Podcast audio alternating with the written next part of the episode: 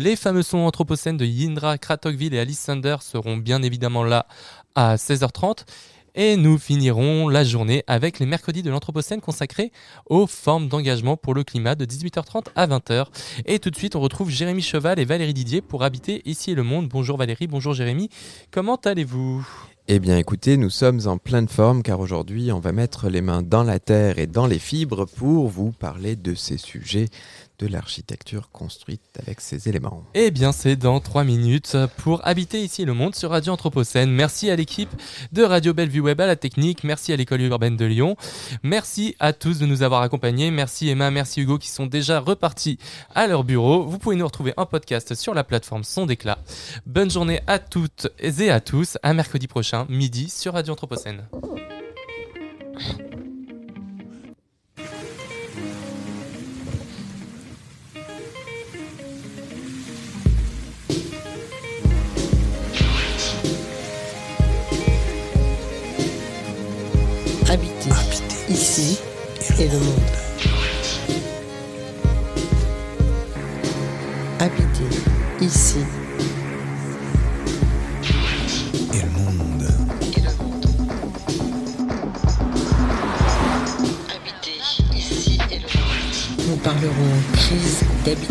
De notre époque et architecture.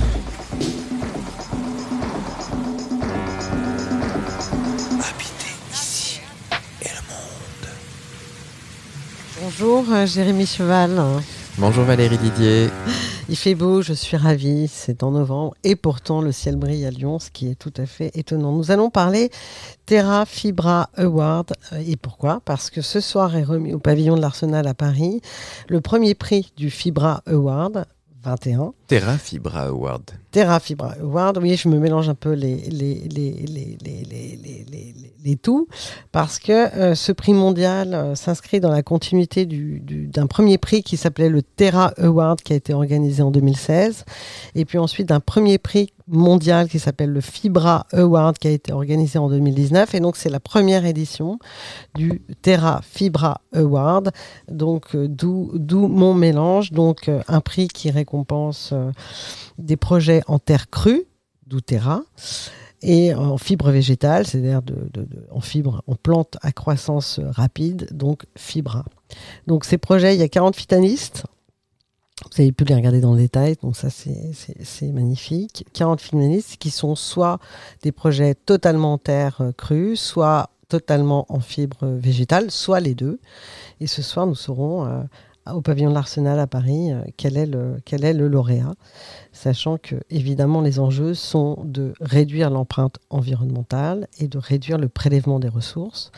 Et je rappelle que le secteur du bâtiment et de la construction est l'un des secteurs les plus concernés par ces enjeux euh, euh, aujourd'hui. par exemple, un chiffre, hein, une donnée, le secteur du bâtiment génère à lui seul près de 40% des émissions annuelles de gaz à effet de serre dans le monde, donc ce n'est pas peu.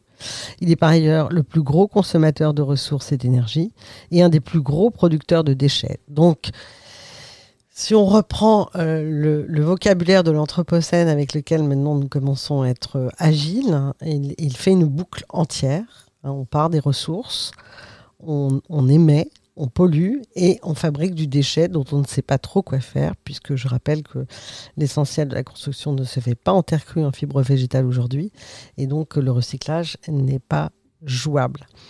Vous avez pu regarder, Jérémy, euh, les projets dans le détail? Alors oui, euh, donc on va faire un, bref, euh, un bref détour par les différents projets qui, pour ma part, ont été observés, on va dire, question plus autour des enjeux de, des fibres. Hein, donc moi, je vais d'abord vous parler de ces projets-là qui me paraissent être des projets qui interrogent les enjeux, bien sûr, de ce que vous avez évoqué par rapport au Terra Fibra, mais aussi qui dépassent cet engagement-là, car ils vont rentrer dans des enjeux anthropocènes, car ils vont prendre en compte, pour moi, des, éléments qui bien sûr font partie de tous les débats de l'architecture écologique, l'architecture, euh, on va dire, sustainable, mais qui va rentrer dans, dans un élément de particules d'air. En quelque sorte, les matériaux fibre sont autant des éléments qui sont reliés à l'agriculture, comme les graminées pour tout ce qui va être chaume, ou encore certains champignons, hein, qui sont de plus en plus utilisés dans la construction, mais d'autres matériaux comme notamment le bambou, qui ne fait pas partie de ces grands chiffres que vous avez annoncés sur la construction mondiale, mais qui représente une certaine niche et un beau matériau de construction qui se développe surtout euh, principalement en Asie depuis très longtemps. Oui, bah ça c'est dû aux, aux, végétaux qui s'y développent. euh, et qui s'y développent euh, tout à fait bien à cause Dans les des, forêts, des- des dans questions les de climat, bien sûr. Et donc en fait ce matériau est très intéressant parce qu'il peut réduire l'empreinte carbone, hein, il peut même induire dans le domaine de la construction en fait une empreinte carbone négative, c'est-à-dire que la construction ou la culture du bambou pour la production absorbe plus que ce qu'il ne produise. Donc ça voudrait dire en quelque sorte que plutôt que d'avoir un système qui est impactant, qui va produire des déchets qui pourraient être réutilisés même, par exemple du bambou euh, carbonisé comme le fait Chiang Mai, euh, Life Architect, qui font partie d'un grand mouvement de, développement, on va dire, euh, d'architecture spécialisée dans ce qui- ce qu'ils appellent ou appelaient écologique et durable, qui pour nous rentre dans le, fondement même d'une architecture qui pourrait être anthropocène, car elle va vraiment dépasser ces enjeux-là. C'est-à-dire que oui, ils commencent à avoir une empreinte carbone négative dans leur production, c'est-à-dire à, avoir du bambou, à fabriquer des fermes, des éco-resorts, des villas, des maisons. hein. on est en Thaïlande, on est dans une pratique architecturale qui se développe et qui se déploie. hein, et le, un des projets qui, qui est euh, présenté dans l'affiche est effectivement cette, euh, cette grande voûte en bambou euh, très impressionnante hein, qui va montrer les capacités techniques et constructives du bambou. Donc voilà un des projets et une des pratiques autour des bambous que je trouve assez fort. Et de l'autre côté, si je reviens sur l'idée de la Chaume, l'autre projet que je trouve un des projets phares, ça va être le bâtiment euh, de, de Waden Sea Center de Rib au Danemark, de Dorte Mandrup, qui est un projet qui repousse, comme elle le dit, en quelque sorte, les limites de la forme et de la matérialité. Matérialité, oups. Parce que ce centre qui est érigé, érigé en deux phases entre 2017 et 2021 est constitué des toits et des façades en chaume. Donc le bâtiment, en quelque sorte, il s'envole pour moi euh, dans, le, dans le grand parc national du Danemark et aborde l'écosystème de la mer et des Wadden en lien avec le cycle des oiseaux migrateurs, mais également avec les pratiques et les savoir-faire. Ce qui est assez intéressant, c'est que bien sûr, pour avoir autant de chaume, il va falloir la produire, et donc ça va réinterroger les pratiques agricoles, ça va réinterroger la manière de, de développer euh, cette construction-là. Donc c'est très intéressant en tout cas de voir que le matériau, que ce soit fibre ou terre, va interroger ces, ces enjeux-là. On reviendra sur d'autres projets euh, dans quelques instants, mais avant, avant, avant cela, Valérie, j'aimerais vous poser la question à l'inverse sur la terre, où vous êtes plus spécialiste, puisque vous avez travaillé en 2016 sur le congrès, dans le, vous avez participé au congrès mondial sur les architectures de terre qui s'est déroulé à Lyon, et vous avez réalisé une exposition aux archives municipales sur ce projet. Bien sûr, un sujet de, de terre qui, qui s'est développé grâce à Cratère à Grenoble et puis à Mako aujourd'hui, aux grands ateliers de Villefontaine et tous ces acteurs qui se retrouvent autour des Fibra Awards. Alors dites-nous, euh, sur l'architecture de terre euh, dans le monde, et principalement peut-être en partant de... Bah, déjà, c'était pas par hasard que ce congrès mondial s'est déroulé en 2016 euh, à Lyon, hein, un congrès absolument colossal hein, qui a réuni des experts du monde entier. Parce que, euh, euh, en particulier, la région lyonnaise est une, est une terre, c'est un territoire euh, de terre crue. peut-être même la région Rhône-Alpes.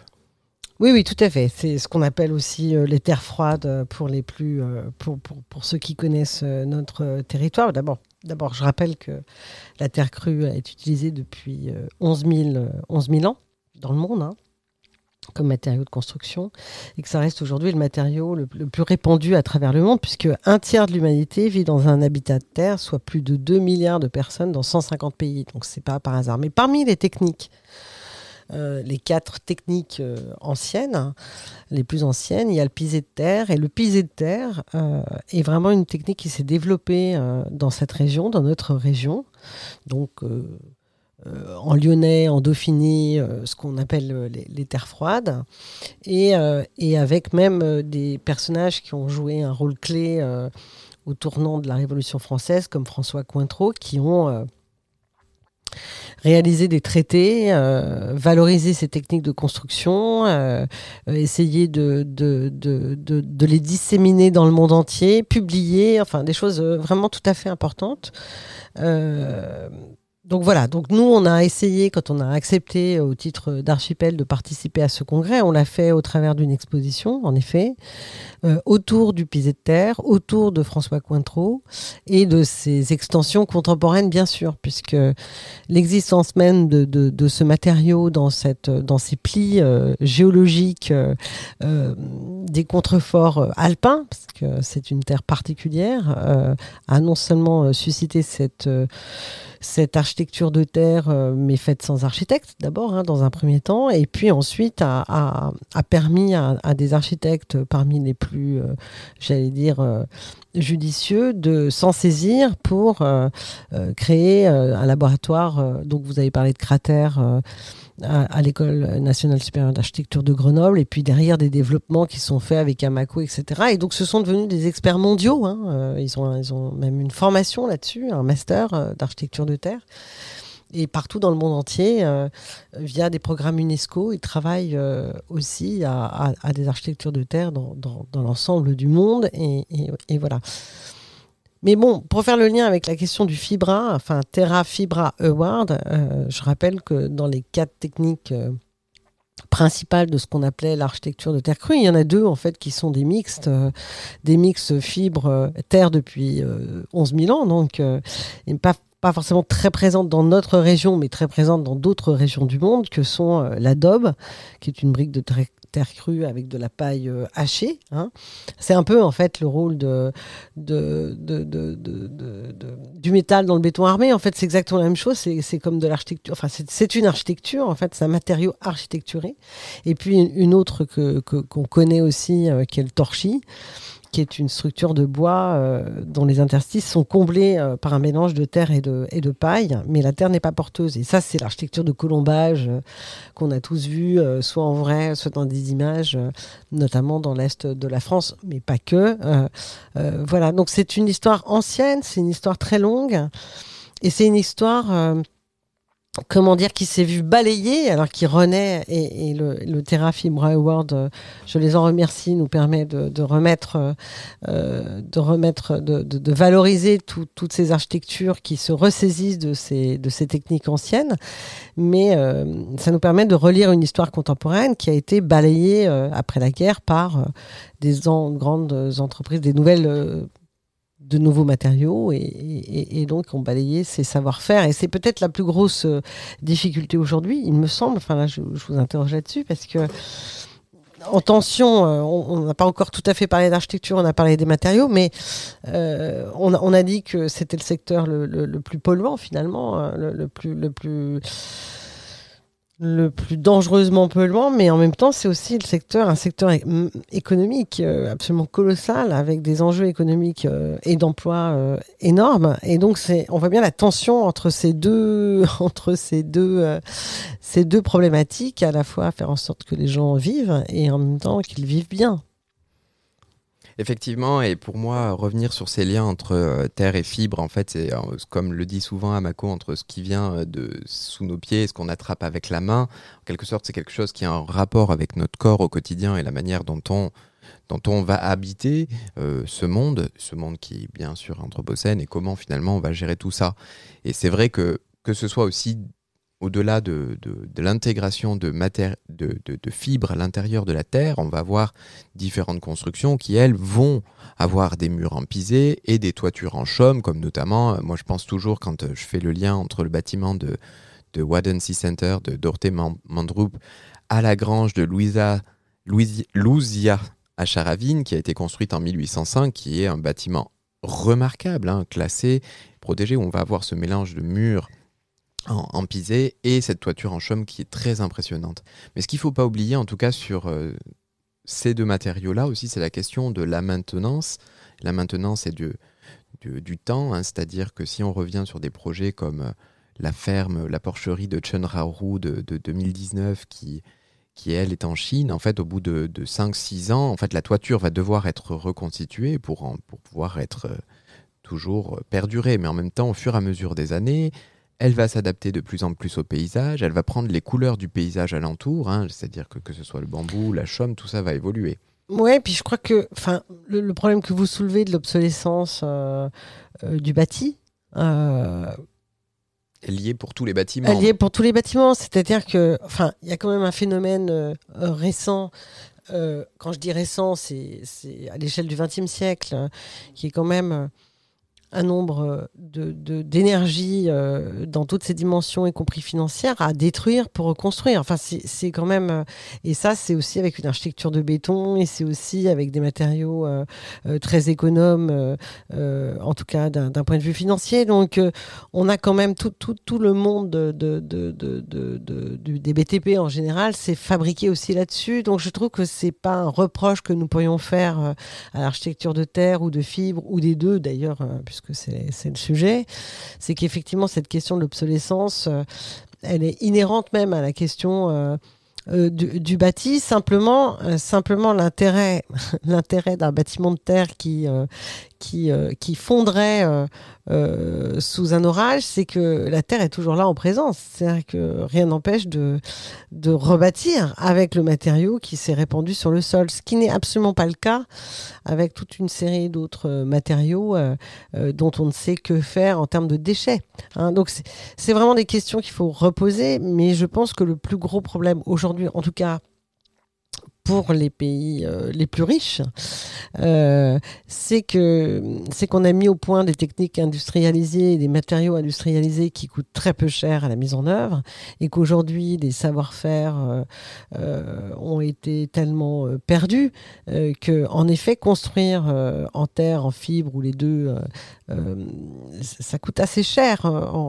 et puis il faut former des gens aussi. hein. C'est-à-dire qu'on n'a pas le réseau d'entreprise, on a on n'a pas l'intensité de formation euh, nécessaire pour arriver à être concurrentiel dans un marché euh, euh, libéral tel que nous le connaissons aujourd'hui. Donc c'est c'est d'une très grande complexité et en même temps c'est un enjeu un enjeu tout à fait intéressant et colossal. Et ce que le prix Terra Fibra Award met en avant, c'est c'est par ailleurs un autre sujet qu'on n'a pas abordé et qui ne se fait pas qu'avec ces matériaux, c'est la question de l'architecture et de la qualité de l'architecture parce que il y a la question des matériaux, mais il y a aussi l'intelligence et la, malignité des, architectes qui sont en capacité, à partir de techniques constructives euh, diverses, à partir de matériaux divers, d'en exploiter euh, le maximum de la te- technicité et en même temps de fabriquer évidemment des espaces qui euh, satisfassent les usages qu'ils doivent abriter et en même temps produisent pour ce qui nous concerne, ayant tous les deux beaucoup d'émotions à regarder l'architecture,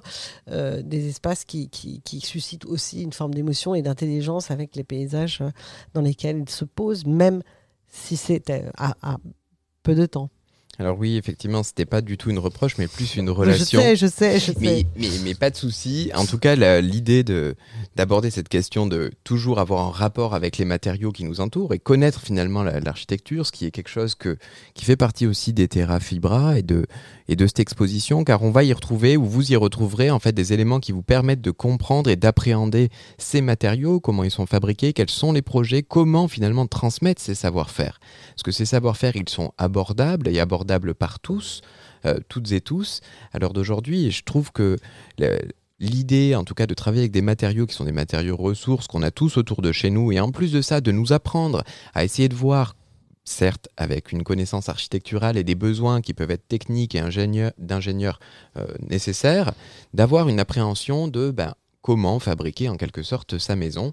Et je trouve ça assez intéressant en tout cas de revaloriser finalement ces savoir-faire-là et de perpétuellement les, les- questionner à travers l'évolution du bâtiment. Oui, puis j'ajouterais aussi un autre point sur les, les- qualités de ces matériaux euh, biosourcés, hein, euh, euh, au-delà de- d'être peu ou pas émetteurs, au-delà de, de ne pas fabriquer de déchets supplémentaires, ce qui est déjà en soi des qualités absolument considérables, c'est que par ailleurs, ce sont des bâtiments, euh, des matériaux qui, qui- ont une inertie euh, assez incroyable. Donc par rapport euh, aux, problèmes thermiques d'été et d'hiver, ils ont des qualités énormes. Et puis, ils ont des qualités sanitaires aussi. C'est-à-dire que ce sont des bâtiments qui nous font vivre aussi mieux d'un point de vue santé. Donc, il y, a- quand même la boucle, là, nouveau, est bouclée. C'est-à-dire qu'il y a à la fois un respect de, de la Terre, de la Terre au sens de la planète, euh, dans la manière, dans, dans ce qu'on extrait et ce qu'on ne restitue pas. Donc ça, c'est super, int- ça c'est évidemment colossal. Mais il y a un respect des hommes,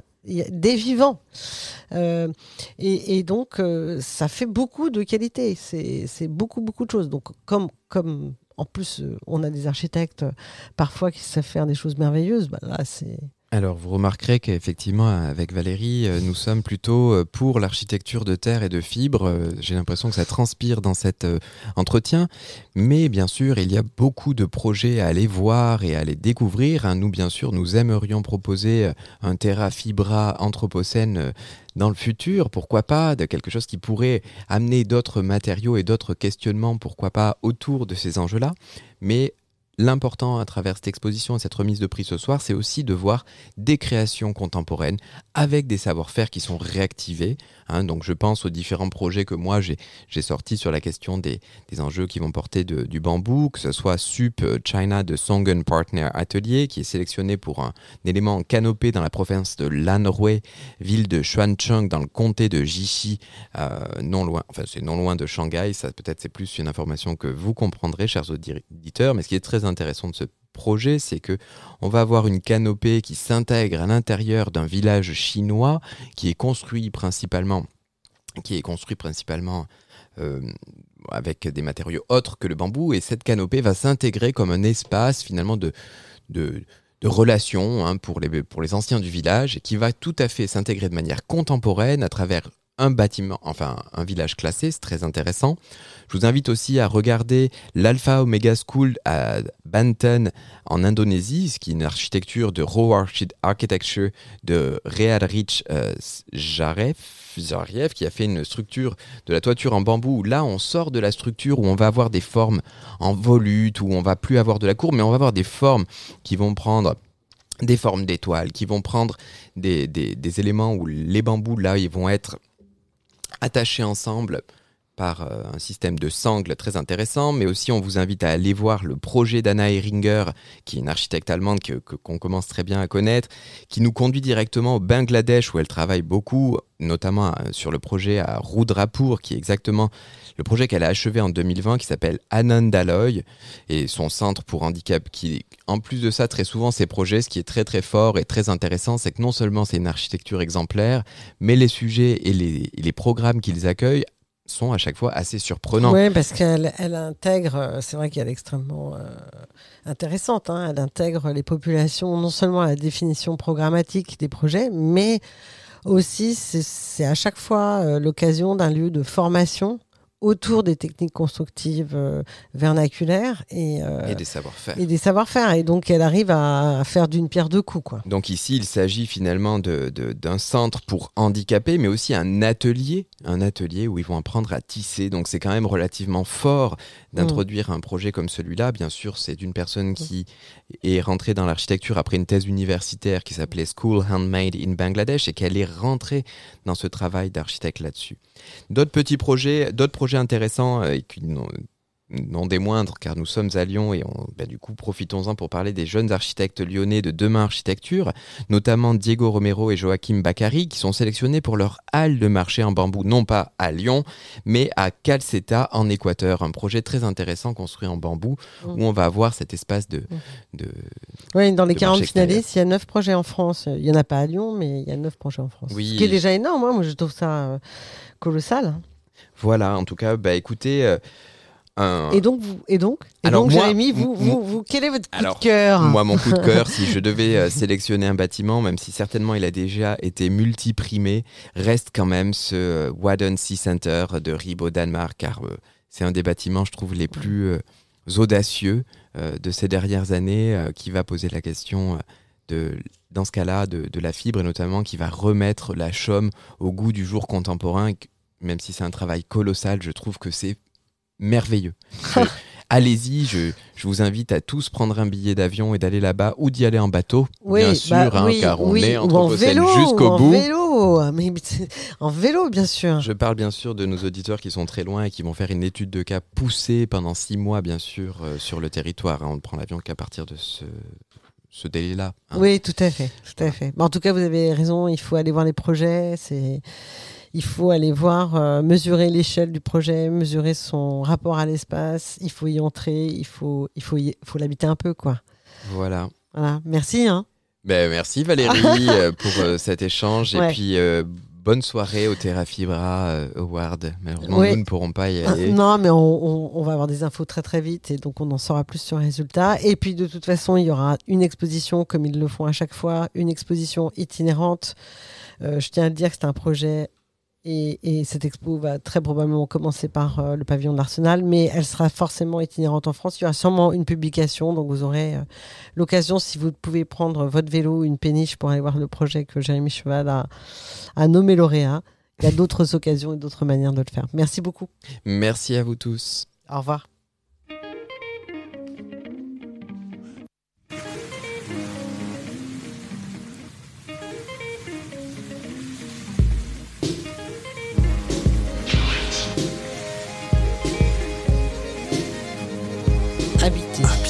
Ici et le monde.